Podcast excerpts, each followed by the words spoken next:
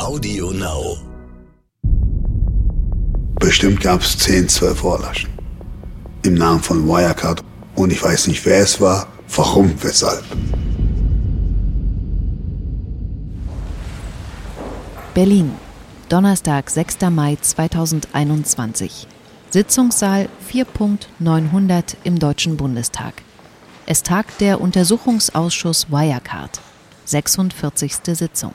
Um 9 Uhr abends nimmt Sabine H. auf dem Zeugenstuhl Platz.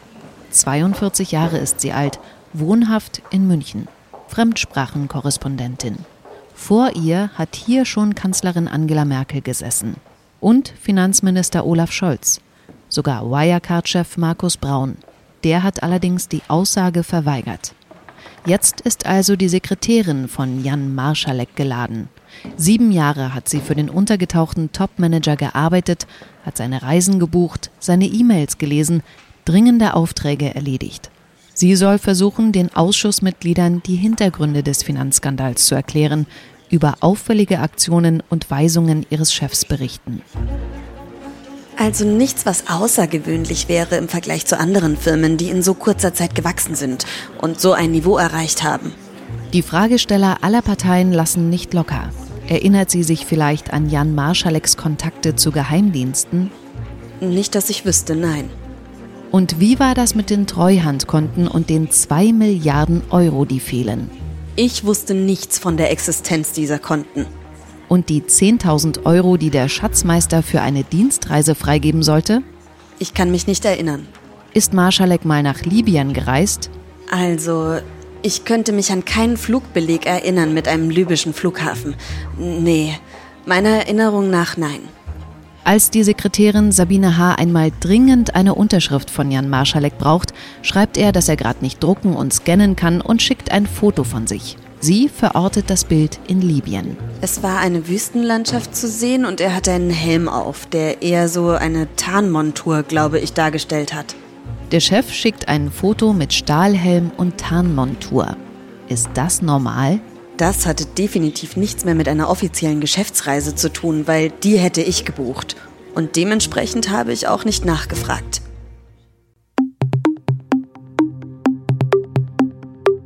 Willkommen bei Chasing Marschalek. Mein Name ist Bettina Weiguni und in meinen Recherchen zum Fall des Münchner Zahlungsabwicklers scheint mir eines klar zu sein. Das alles hat System bei Jan Marschalek und den überaus merkwürdigen Vorkommnissen von Wirecard. Kein Mensch fragt nach. Auch nicht bei einem anderen Vorgang, den Sabine H., deren Stimme wir nur nachgestellt haben, dem Untersuchungsausschuss fast nebenbei erzählt. Und das ist diese Sache mit dem Bargeld, das bei dem Online-Zahlungsabwickler in München gelegentlich in Aldi-Tüten hinausgetragen wird. Ganz nonchalant. Obwohl es sich dabei um beachtliche Summen handelt, von denen Staatsanwaltschaft und Insolvenzverwalter heute gerne wüssten, wo sind die gelandet und wofür war das überhaupt? Marschaleks Assistentin erzählt in Berlin von zwei konkreten Vorgängen, bei denen sie für Jan Marschalek Bargeld in Empfang nehmen, im Safe deponieren und dann später weiterreichen muss. Ein Kunde soll das Geld abholen. Einmal geht es um 300.000 Euro, einmal um 200.000. Findet sie das nicht merkwürdig? Schon irgendwie, sagt sie. Auch, dass ihr das Geld in Plastiktüten übergeben wird. Andererseits haben alle Kollegen gegengezeichnet, im Vier-Augen-Prinzip. Keiner hat ein Problem darin gesehen, also sie auch nicht. Doch an wen ging das Geld? Sabine H. erinnert sich jetzt an den Namen des Kunden. Das war Ray, Ray Ackermann. Ein guter Kunde der Wirecard, ein enger Vertrauter von Jan Marschalek. Also ein DAX-Konzern, der seinen besten Kunden große Summen Bargeld in Aldi-Tüten übergibt, ist mir überhaupt noch nicht untergekommen. Aber auch da, niemand sagt was, niemand stellt Fragen. Schauen wir uns diesen Ray mal genauer an, ob wir diesem ehrbaren Kaufmann auch so viel Bargeld anvertrauen würden was für ein System hinter solchen Deals steckt und was Maschalek damit zu tun hat. Ray Ackermann kommt aus den USA. Nur wenige Wochen bevor Sabine H. vor dem Untersuchungsausschuss in Berlin aussagt, steht dieser Geschäftsmann in New York vor Gericht. Dort wird er wegen bandenmäßigen Bankbetrugs schuldig gesprochen. Zusammen mit einem Deutschen. Ruben Weigand heißt der. Sie haben den Vertrieb von Marihuana im Internet verschleiert. Zwar sitzt die Plattform Ease, um die es hier geht, ganz legal in Kalifornien und darf auch Cannabisprodukte verkaufen, aber eben nicht überall hin. Und deshalb sperren sich Kreditkartenunternehmen und Banken gegen diese Art von Transaktionen.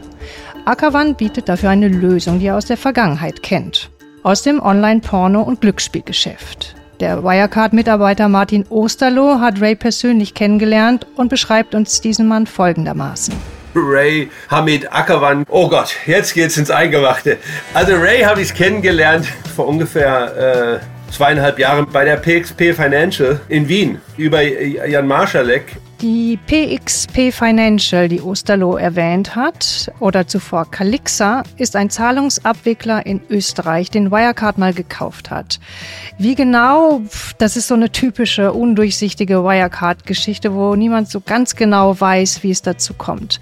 Es läuft jedenfalls über die dubiosen Kanäle Singapur und Jan Maschalek. Man hat damals schon gemerkt, dass Jan Maschalek so ein bisschen die Fäden zog hinsichtlich PXP Financials. Und 2021 dann taucht dieser Zahlungsabwickler in Akavans Gerichtsprozess auf. Denn die Cannabiskäufe wurden wohl auch über die PXP bzw. Calixa abgerechnet. Was ist Ray Akavans Rolle hierbei? Er zog da die Fäden, aber warum er die Fäden zog? Gute Frage, auch wenn es sehr naiv klingt, mir das nie zu Gänze erklärt wurde und umso dubioser ist es jetzt im Nachgang, er hat sich aufgespielt als Gehör in dem Laden, aber es wurde nie klar, warum er da Einfluss hat. Wir hatten mal ganz kurz ein Gespräch in Wien, wo er angedeutet hat, dass in Amerika das Cannabisgeschäft eine große Rolle spielt. Also Ray Ackerman wirkte wie ein Zuhälter. Dieser Typ hatte einen Hut wie ein Kriminalroman mit einer Sprache und einem Umgang, wo man sich schon im Mafiosi-Film sah. Ich meine, der, der Typ hat, hat mir Angst gemacht, ehrlich gesagt. Ray ist ein Typ, der wie aus einem Quentin Tarantino-Film. Also die, die PXP Financial hat ein Stockwerk in, in einem neuen, tollen äh, Industrieviertel und er zeigte mir einen zweiten Stock, den er machen will mit allen. Ähm, der wollte da ein Whirlpool und, und hübsche Mädels. Also es, war, es ging schon in den Bereich von, von es gibt so ein Videospiel GTA, wo man einfach rumfahren kann in, in teuren äh, Limousinen und, und den ganzen Tag vergnügt und Leute abknallt. So ein bisschen äh, den Charme hatte Ray Ackermann in Wien. Und das, das ist nicht meine Welt. Der Trick mit den Cannabiskäufen geht ganz einfach. Bestellt ein Kunde Gras oder Haschkekse, so bekommt er die gewünschte Lieferung, aber auf der Rechnung steht was ganz anderes. Hundefutter, Windeln, Hautcreme, grüner Tee, sowas. Das nennt sich Umkodierung. Auf die Art umgeht man die Gefahr, dass Mastercard oder Visa misstrauisch werden. Damit das System funktioniert, braucht man neben dem Cannabishändler viele Scheinfirmen, über die abgerechnet werden kann. Online-Händler für Hundefutter, für Windeln, für Kosmetik und so weiter. Alles Fake. Und Bankinstitute, die nicht nachfragen, braucht man auch. Nach Möglichkeit in Europa. Am besten, man hat jemanden wie die Wirecard an der Hand. Denn da kennt Ray Ackerwan den COO, Jan Maschalek, noch aus seinen alten Glücksspieltagen. Und so ein Maschalek kann notfalls persönlich einschreiten, sollte es irgendwo haken. Und das tut er auch, wie dem Gericht vorgelegte Chats belegen. Die Strippenzieher dieses in New York verhandelten Bankbetrugs schließen sich im April 2018 zu einer WhatsApp-Gruppe zusammen. Jan Maschalek ist nicht dabei, er kommt aber sehr wohl im Chat vor. Diese Protokolle, die dann bei dem Prozess im Frühjahr 2021 bekannt werden, liefern echt brisante Details. Es wird schon länger vermutet, dass die Abwicklung der Geschäfte über Wirecard-Konten läuft. Nachgewiesen werden kann aber nichts. Bis jetzt, bis zu diesem Prozess, in dem Jan Maschaleks Name auftaucht. Ebenso Wirecard und deren einschlägige Partnerfirmen PXP und Calixa in Wien, von denen Osterloh erzählt. Die Chats legen nahe, dass Maschalek schon in die Planung der Betrugsstrategie hiermit eingebunden war. Die Seiten gingen nicht durch bei Wirecard, schreibt Akawan beispielsweise in diesem Chat. Alle drei Anträge von uns lösten Alarmsignale aus. Wir sind also komplett am Arsch. Aber Maschalek hilft Ackerwan weiter. Ackerwan schreibt, Jan schlug vor, dass wir Nutra-Seiten machen sollen. Also Online-Shops für Nahrungsergänzungsmittel. Das klappt offensichtlich besser. Mitte 2018 hat die Betrügerbande dann genug Fake-Shops im Internet gegründet und legt los. Laut Gericht rechnen sie bis zu ihrer Festnahme Anfang 2020 Geschäfte im Wert von 150 Millionen Dollar ab.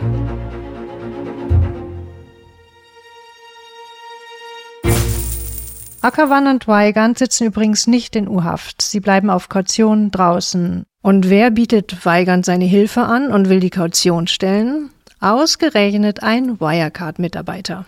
Die Anwälte der beiden argumentieren so, das sei eine reine Bagatelle, ohne Geschädigte und wo kein Opfer, da kein Betrug und schon mal gar keine Geldwäsche.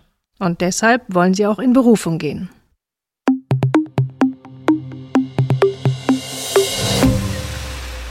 Die Argumentation von Jan Maschaleks Kumpels kommt mir sehr bekannt vor. Da gibt es noch einen, der sich schon vor zehn Jahren so verteidigt hat. Michael Schütt. Er hat in Florida als eine Art Geldbote gearbeitet, der Online-Casino-Gewinne auszahlt, obwohl Online-Gambling in Amerika seit 2006 verboten ist. Und Schütt ist deswegen so wichtig für die Geschichte, weil durch seine Verhaftung 2010 zum ersten Mal das Geschäftsmodell aufliegt, das Wirecard später als Blaupause für alle möglichen anrüchigen und halblegalen Transaktionen dient, das Zwischenschalten von Tarnfirmen. Michael Schütt hat zwischen 2007 und 2010 mindestens 70 Millionen Dollar an amerikanische und kanadische Online-Spieler ausgezahlt, per Scheck. Das ist ein nicht unbedingt ungewöhnlicher Vorgang, aber in diesen Mengen dann doch. Um die 5000 Schecks verschickt Schütt als Päckchen jede Woche. So viele, dass die FedEx-Fahrer irgendwann Verdacht schöpfen. Dass es ein durchaus risikoreiches Unterfangen ist, erklärt, warum weder Markus Braun noch Jan Maschalek in diesen Jahren in die USA einreisen oder dort auch nur zwischenlanden. Sie haben Angst, bei der Ankunft direkt festgenommen zu werden. Das erzählt Maschaleks Assistentin Sabine H. auch noch im Untersuchungsausschuss. Er hätte daraus gar kein Geheimnis gemacht in der Firma. Wie das Geschäft funktioniert, erzählt Schütt uns in einem Hotel an der Friedrichstraße in Berlin. Hat er Jan Marschalek denn mal persönlich getroffen? Ich kann nicht bestätigen, dass ich den Marschalek jemals getroffen habe. Es mag durchaus sein, dass ich den einen oder anderen mal getroffen habe. Damals, das ist ja jetzt auch schon 15 Jahre her. Ähm, die Menschen verändern sich in 15 Jahren. Also ich habe da keine, keine Erinnerung. Also ich kann nicht sagen ja. Ähm, demzufolge sage ich nein. Schütt ist Anfang 40 bei unserem Treffen. Er trägt gerne enge weiße Hemden und teure Sonnenbrillen und noch viel, viel teurere Uhren. Er leugnet auch sein Tun gar nicht. Er ist offensichtlich mit sich im Reinen, lebt in Thailand. In Deutschland ist er nur auf Zwischenstopp, aber da er einige Tage festsitzt wegen Corona, hat er sich Zeit für ein Gespräch über seine Arbeit als Geldbote genommen. Na dann, warum nicht? Ich habe ähm, jeden Morgen, montags bis freitags, eine E-Mail bekommen. Nicht von Wirecard, sondern von anderen Personen mit den täglichen Auszahlungen. Mit dem Hinweis, dass Geld überwiesen wurde, auf welches Bankkonto und von welchem Bankkonto ich die Checks jetzt ausstelle. Mal über 50 Dollar, mal über ein paar hundert, bis maximal 5000 Dollar. Das lief problemlos bis zum Morgen des 18. Februar 2010. An dem Tag will der damals 29-jährige Hannoveraner in Naples, Florida, in sein Büro fahren. Doch er kommt nicht weit. Auf einmal hast du nur Sirenen gehört und, und gesehen, also die Blaulichter gesehen. Und da habe ich mir da gedacht, bin ich jetzt über Rot gefahren? Dann bin ich beim Restaurant auf dem Parkplatz und dann hast du nur noch, die sind raus, Waffen auf mich gehalten und haben mich, naja, sanft aus dem Auto gezogen, würde ich mal sagen. Also das war schon, und äh, habe natürlich gesagt, äh, you got the wrong one. Muss der Verkehrte sein. Aber war wohl doch nicht der Verkehrte. Es war, es war äh, terrifying. Schütt kommt in U-Haft, aber nach ein paar unschönen Tagen im Hochsicherheitsgefängnis bekommt er unerwartete Hilfe. Mein ähm, damaliger Anwalt hat dann gesagt, da sind zwei Herrschaften aus Washington DC angereist. Die haben dann gesagt, sie wurden beauftragt aus Kanada, mich äh, zu vertreten. Hier ist der, das Agreement, Anwaltskosten werden bezahlt und ähm, dann bin ich darauf eingegangen. Warum? Weshalb? Wer hat denn die Anwälte bezahlt? Ich denke mal, ich war sehr loyal während der Zeit gegenüber meinen Auftraggebern. Sie haben mir in der Laufe der Zeit sehr, sehr viel Geld zur Verfügung gestellt, beziehungsweise auch sehr viel Geld überwiesen für, die, für das ähm, Payment der, der Pokerseiten. Und ähm, es hat ja nie ein Pfennig gefehlt. Die Bücher waren immer sauber, alles war immer akkurat. Und äh, das ist wahrscheinlich die Art und Weise, wie sie sich dankbar zeigen.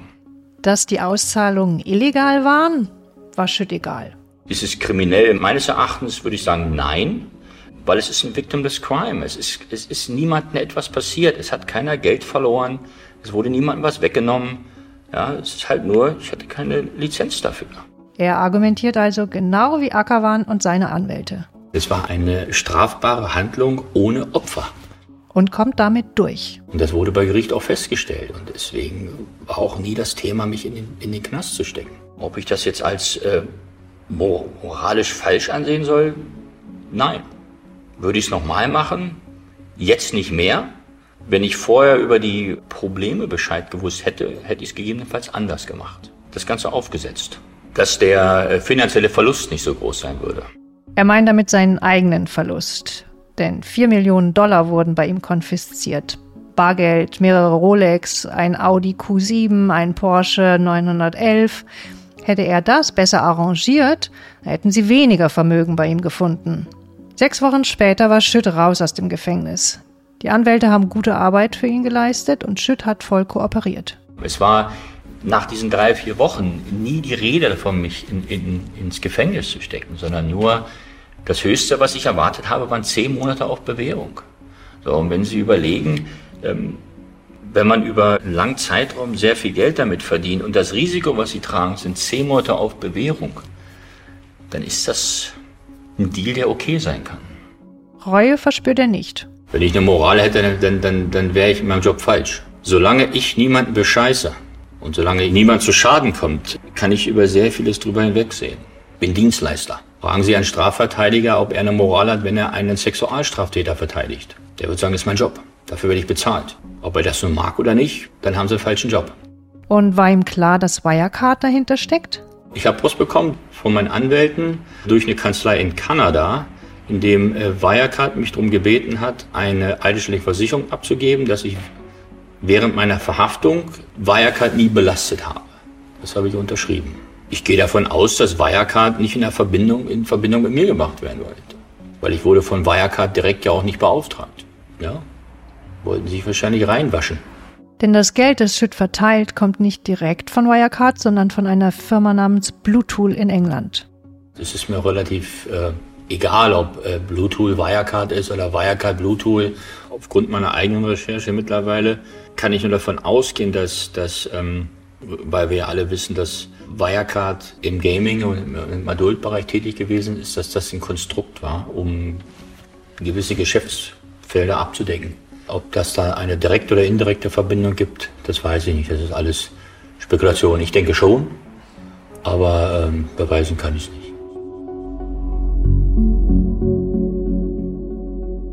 Ein cleveres Konstrukt, das muss man sagen, um unauffällig Glücksspielgeschäfte abzuwickeln.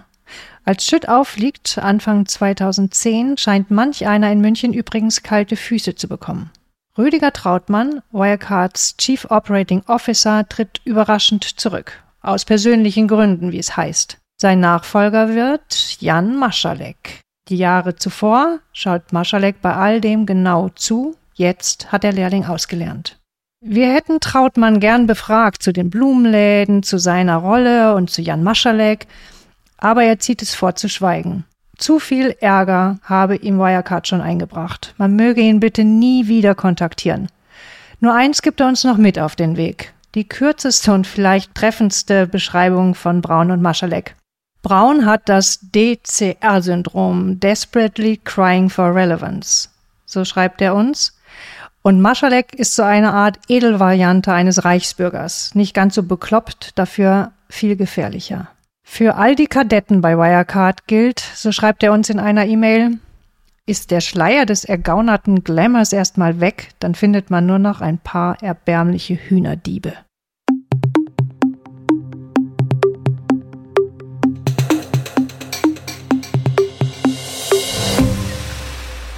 Was also haben unsere Hühnerdiebe sich ausgedacht, um Porno und Glücksspiel abzuwickeln? Sie haben in England haufenweise Scheinfirmen gegründet. Flower Shops nennen sie die, Blumenläden. Und wer da bestellt, der hat dann einen anderen Zahlencode auf seiner Kreditkartentransaktion als bei einem Glücksspielanbieter. Da schrillen dann keine Alarmglocken bei den Banken. Und wie das funktioniert, erklärt uns Ex-Wirecard-Manager Osterloh. Man muss sich das so vorstellen, dass Banken in einzelnen Ländern, um äh, das Glücksspiel zu vermeiden, einfach diesen MCC 7995-Code nicht akzeptieren. Eine einfache Möglichkeit ist, dass man behauptet, nicht Glücksspiel zu machen, also zum Beispiel einen Blumenladen im Internet hat oder was anderes und dann ein sogenanntes Misscoding macht, als, als falsch kodiert. Aber das ist ein Betrug. Ich weiß, dass es andere Kanäle gab bei der Wirecard, unter anderem auch in, in England, wo Firmen angekauft wurden, die etwas in die dunkleren Seiten gingen, die, die das ermöglichen in Amerika. Die Wirecard hat sicherlich Kunden gehabt, die in Bereichen oder in Ländern tätig waren, wo sie es nicht erlauben dürfen. Das ist keine Frage. Und weil sie so coole Jungs sind in Aschheim, fährt ein besonders dreister Manager damals, so wird uns mehrfach erzählt, mit einem Dienstwagen mit der 7995 auf dem Nummernschild herum.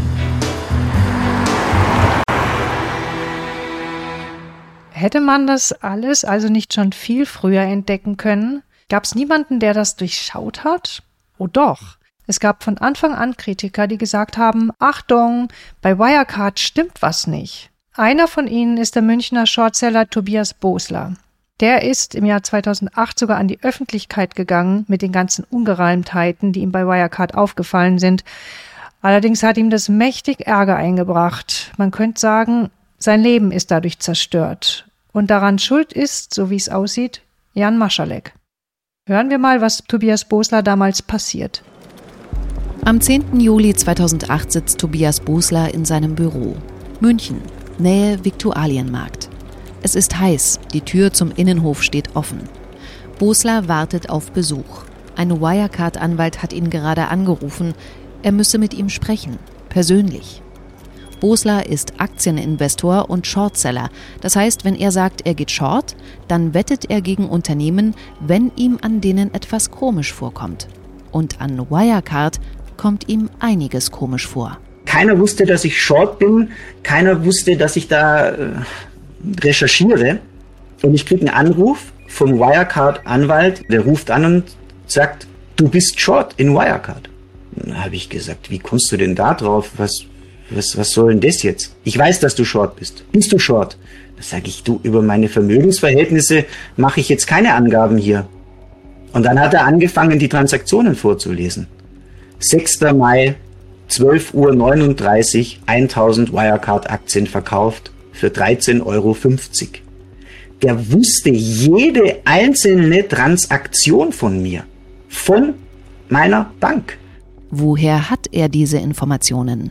Schließlich unterliegen Investments dem Bankgeheimnis. Bosler wartet unruhig. Ich glaube, 10 oder 15 Minuten bevor der Termin stattfinden sollte, habe ich eine äh, Message bekommen auf mein, äh, auf mein Telefon und da stand drin, sei jetzt besser nicht im Büro.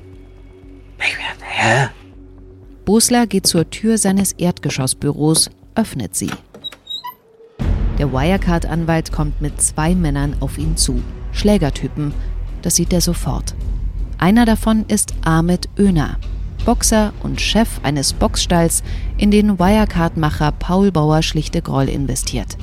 Seitdem gehört Öner zu Paul Bauers Freundeskreis.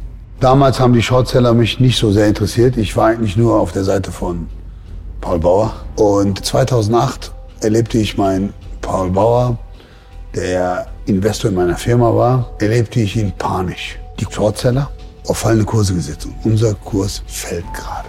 Die behaupten, dass die Wirecard-Bilanzen gefälscht und manipuliert seien. Einer davon war der Bosler.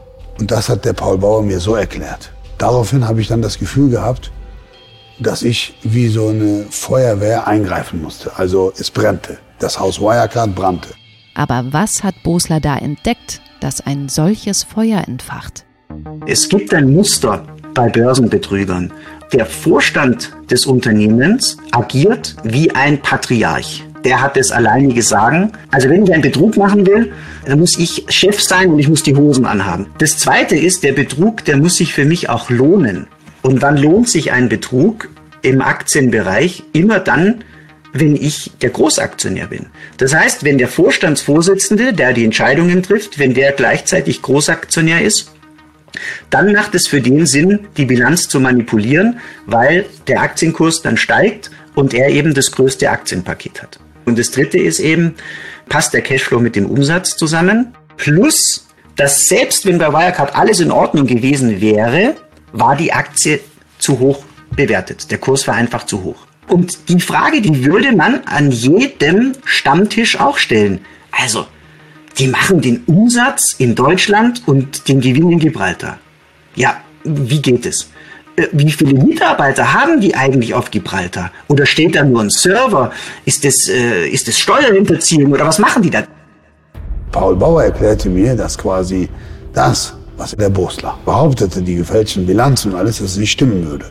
Das waren einfach Gerüchte, um den Kurs zum Fall zu bringen, um das Vertrauen bei den Anlegern bei, auf Wirecard zu erschüttern quasi. Und das hat wohl geklappt.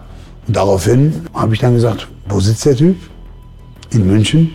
Also ich habe damals, als ich meine Recherche dann äh, tiefer begonnen habe mit einem Kollegen, einem Journalisten und Analystenkollegen aus, aus Frankfurt gesprochen. Und der hat damals zu mir, als er das Wort Wirecard gehört hat, gesagt, das, was die machen, das kennst du nur aus dem Fernsehen. Lass die Finger von Wirecard. Das sind, die kommen aus dem Rotlichtbereich, die sind nicht zimperlich. Ähm, pass auf, was du da machst. Wir sind da hingeflogen und ich habe mir gedacht, das ist jetzt irgend so ein, sorry, so ein Lutscher aus der schreibenden Zunft, der jetzt viel Geld gemacht hat und der will jetzt eh keine Konflikte mit mir. Also habe ich jetzt gesagt, wir gehen dahin jetzt ohne großes ähm, Besteck. Also wir gehen da jetzt hin und ich unterhalte mich mit dem, das wird schon laufen. Und dann habe ich den Boss gesagt, jetzt so halt mal die Fresse, komm mal her. Hab den direkt gepackt. So Junge, damit du mal Bescheid weißt. Ich bin wegen dir hier. Ich habe keine Lust, dass du hier weiter Scheiße über die Firma erzählst. Die haben echt ernsthafte Probleme, die Jungs. Ich will das so nicht. Und ähm, möchte, dass das beendet wird. Ich stand dann eben neben der Eingangstüre vom Büro äh, an der, an der Glaswand zum Rücken. Ich konnte nicht äh, ausweichen. Die haben sich um mich gestellt, zu dritt vor mir aufgebaut. Ja, wir wissen alles, du bist short und wer steckt dann noch dahinter? Und dann hatte ich so eine Zigarette in meiner Hand und ähm, habe sie dann so in sein Gesicht gepustet, den Qual ein paar Mal. Der war halt so ein bisschen eingeschüchtert. Und dann stand er so an der Wand hat dann auch mal mit der Faust gegen meinen Kopf geschlagen und der Ömer, der war Profiboxer. Guck mal, in der Türkei kostet Menschenleben 1000 Dollar. Das Einzige, was hier jetzt fehlt, sind die 1000 Dollar. Um dem noch so eine Quintessenz zu geben, habe ich dann ausgeholt, habe ich in die Wand gehauen, aber an ihm vorbei. Und das war für ihn sehr überzeugend. Und dann haben wir uns eigentlich verabschiedet. Da ist nicht mehr passiert. Der hat dann zu mir gesagt, bevor er gegangen ist, geflüstert, äh, in der Türkei nicht jeder lebt im Luxus, so wie du, sondern da sterben für 1000 Euro Leute. Verstehst du? Und dann ist er gegangen. Ja, und dann am nächsten Tag hat er alles berichtet, dass alles gelogen, erstunken sei. Und er hat sein Land zugemacht. Dieser Vorfall, den gab es. Und da sind mir auch Morddrohungen gemacht worden. Und die musste ich ernst nehmen. Und die habe ich ernst genommen. Und aus dem Grund habe ich auch damals meine Short-Position dann glatt gestellt, wie man sagt. Das heißt, ich hatte dann keine Short-Position mehr. Mein Paul Bauer, ich habe ihn noch nie in meinem Leben so glücklich gesehen. Ich glaube, seine ganze Firma, dieser Maschalek und alle Braun, haben ihn wohl angerufen und haben gesagt, boah, die Frankfurter Börse hat gesagt, ihr lasst euch nicht verarschen. Ihr seid coole Jungs, die hätten wohl applaudiert intern. Von da an ist Öner der Mann fürs Grobe der, der losgeht, wenn es irgendwo Ärger gibt, also wenn Wirecard in der Kritik steht und der das auf seine Art regelt. Bin dann überall hingeflogen. Ausgestiegen, gab es eine Ohrlasche und dann wieder weiter. Bestimmt gab es 10, 12 Ohrlaschen. Im Namen von Wirecard. Und ich weiß nicht, wer es war, warum, weshalb. Beide, Oehner und Bosler haben Probleme mit der Justiz bekommen. Bosler wird verurteilt wegen Marktmanipulation in 47 Fällen. Er hat Journalisten Aktien empfohlen, in die er selbst investiert war. Aber für Wirecard wurde er nicht verurteilt. Das ist ihm wichtig. Genau wie Oehner. Der wurde auch verurteilt, wegen räuberischer Erpressung und Bedrohung in mehreren Fällen, aber nicht wegen seiner Wirecard-Aktionen. Tobias Bosler hat ihn nie angezeigt. Das war wirklich im Nachhinein ein riesen, riesen Fehler. Weil mir unter anderem auch im Rahmen meiner Verhaftung, die es ja dann später gab, zwei Jahre später wegen der Wirecard, da hat mir die Staatsanwaltschaft nie geglaubt, dass der Öner da war. Da steht heute noch, äh, oder in den Akten, in den, in den Schlussakten steht dann drin, mutmaßlicher Boxerbesuch. Es war kein mutmaßlicher, man hat mir sowieso nichts geglaubt bei der Staatsanwaltschaft. Ich dachte in dem Moment, ich habe was Gutes gemacht. Ich habe einen Betrüger entlarvt, dachte ich.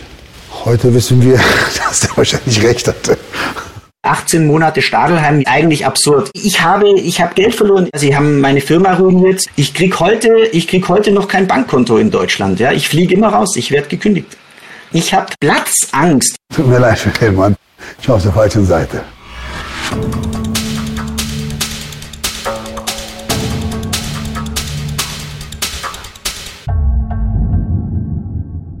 Und welche Rolle hat Maschalek da gespielt? Bosler erinnert sich kaum noch an ihn. Chef war ja damals Markus Braun. Und Maschalek war zu der Zeit noch nicht im Vorstand. Aber verschiedene Gesprächspartner erzählen uns, dass Maschalek im Fall Bosler eben doch eine entscheidende Rolle spielt. Denn es ist ja immer noch die Frage, woher Wirecard weiß, dass Bosler short ist auf die Aktie. Und diese Information, die eigentlich geheim ist, die besorgt wohl Jan Maschalek. Als Bosler 2008 mit seinen Verdächtigungen gegen Wirecard an die Öffentlichkeit geht und die Aktie daraufhin abrauscht und Paul Bauer ganz arg schlechte Laune bekommt, da fliegt Jan Maschalek nach London. In geheimer Mission. Er verabschiedet sich in München mit den Worten, ich muss da was herausfinden. Ich gehe da jetzt ganz weit ins Risiko für Wirecard. Ich muss das tun. Wen er da trifft, ist nicht bekannt, aber als er zurückkommt, hat er die nötigen Informationen über Boslers Short-Position auf Wirecard. Es gibt im Prinzip nur zwei mögliche Quellen. Der Broker CMC Markets, bei dem die Short-Positionen ausstehen, oder aber die Finanzaufsichtsbehörde Buffin, denen CMC Markets diese Short-Positionen damals gemeldet hat. Vielleicht lässt Maschalek aber auch seine Geheimdienstbeziehungen spielen oder setzt irgendwelche Hacker drauf an. Auf jeden Fall ist er bei seiner Rückkehr ein Held. Denn das bringt die Ermittlungen gegen Bosler ins Rollen und Wirecard ist gerettet.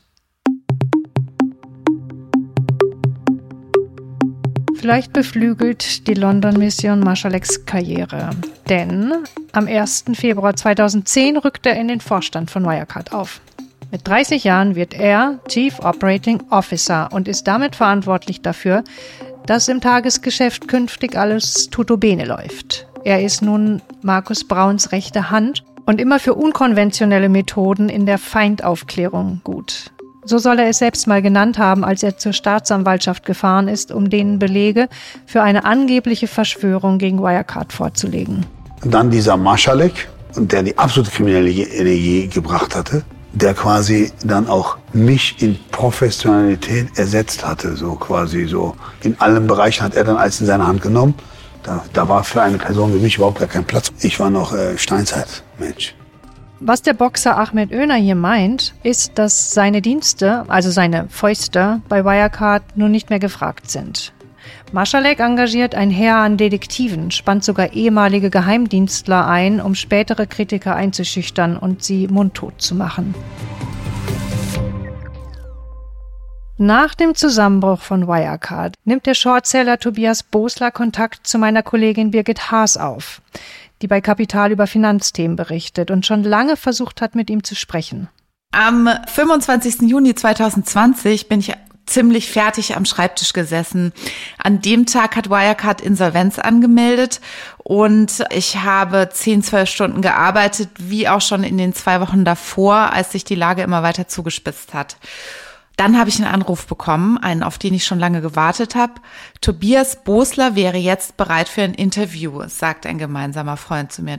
Da bin ich sehr schnell ins Auto gesprungen und zudem nach München gebraust. Übers Wochenende habe ich mich dann mit Tobias Bosler und 220 Aktenordnern aus seinem Gerichtsprozess in einem Büro verschanzt. In den Aktenordnern, da finden sich jede Menge Beweisstücke über die Ermittlungen der Staatsanwaltschaft München gegen ihn, aber auch gegen Wirecard. Da finden sich Belege darüber, wie Wirecard ihn und andere Shortseller verfolgt hat.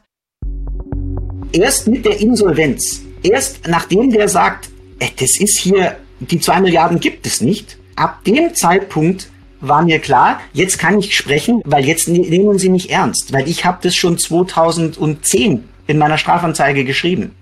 Und ähm, mir hätte ja keiner zugehört. Ich musste also warten, bis ich aus meinem Loch in Anführungszeichen rauskommen kann, ähm, bis mir die, bis man mir glaubt die ganzen Verluste, die jetzt entstanden sind in, im, im letzten Jahr bei Anlegern, die hätte es niemals geben dürfen, weil schon aufgrund meiner Strafanzeigen, ich habe ja zwei gemacht, eine wegen Marktmanipulation und eine wegen Geldwäsche, da hätte eigentlich im Jahr 2010 das Licht ausgehen müssen. Ja, da hätten eigentlich die Herren Braun und Co. schon verhaftet werden müssen im Jahr 2010 und dann hätte es eben die Verluste nicht gegeben. Sein Fall hat stattdessen die Blaupause geliefert, wie Wirecard in den nächsten zehn Jahren mit Kritikern umgeht. Der Mythos vom bösen Shortseller und der Verschwörung gegen Wirecard war damit geboren.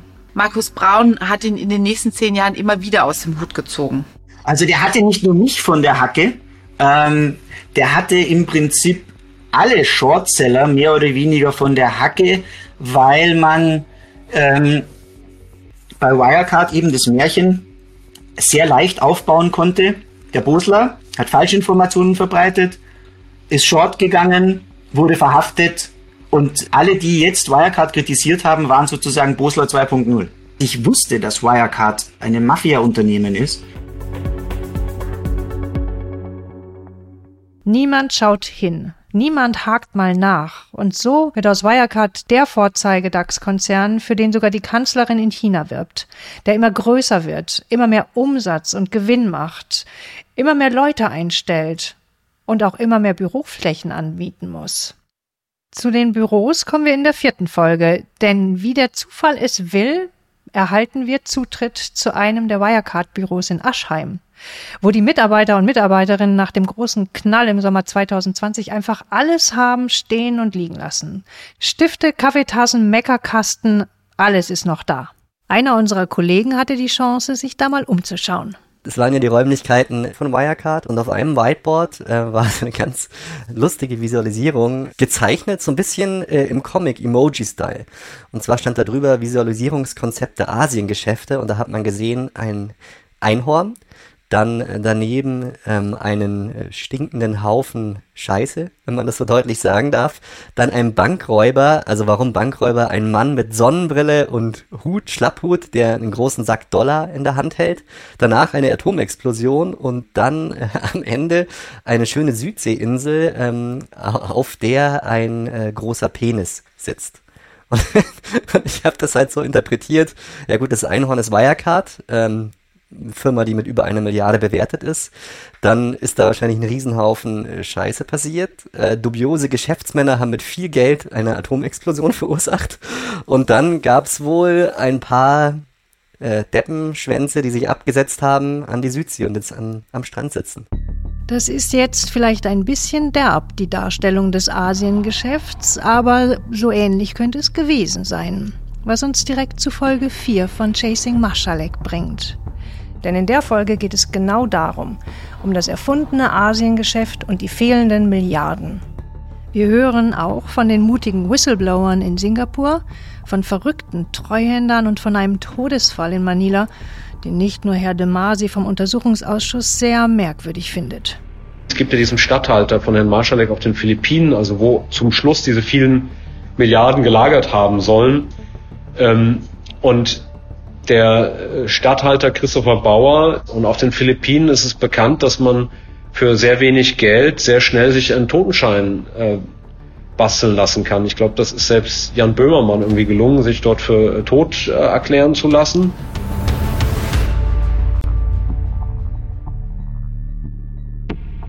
Chasing Marschalek ist ein AudioNow Original. Host Bettina Weiguni. Autorinnen Bettina Weiguni und Birgit Haas. Redaktion Laura Ewert und Bernie Meyer. Korrespondentin Birgit Haas. Redakteur Audio Alliance Jan Süleyman Söhm. Schnitt und Sound Philipp Klauer. Sprecherinnen Silvana Katzer und Ivy Hase.